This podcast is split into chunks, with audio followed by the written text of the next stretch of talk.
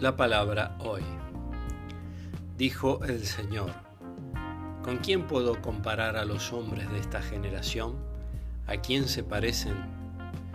Se parecen a esos muchachos que están sentados en la plaza y se dicen entre ellos, les tocamos la flauta y ustedes no bailaron, entonamos cantos fúnebres y no lloraron porque llegó Juan el Bautista que no come pan ni bebe vino y ustedes dicen, ha perdido la cabeza.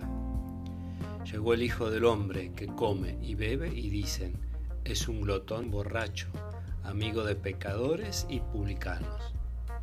Pero la sabiduría ha sido reconocida como justa por todos sus hijos. De San Lucas.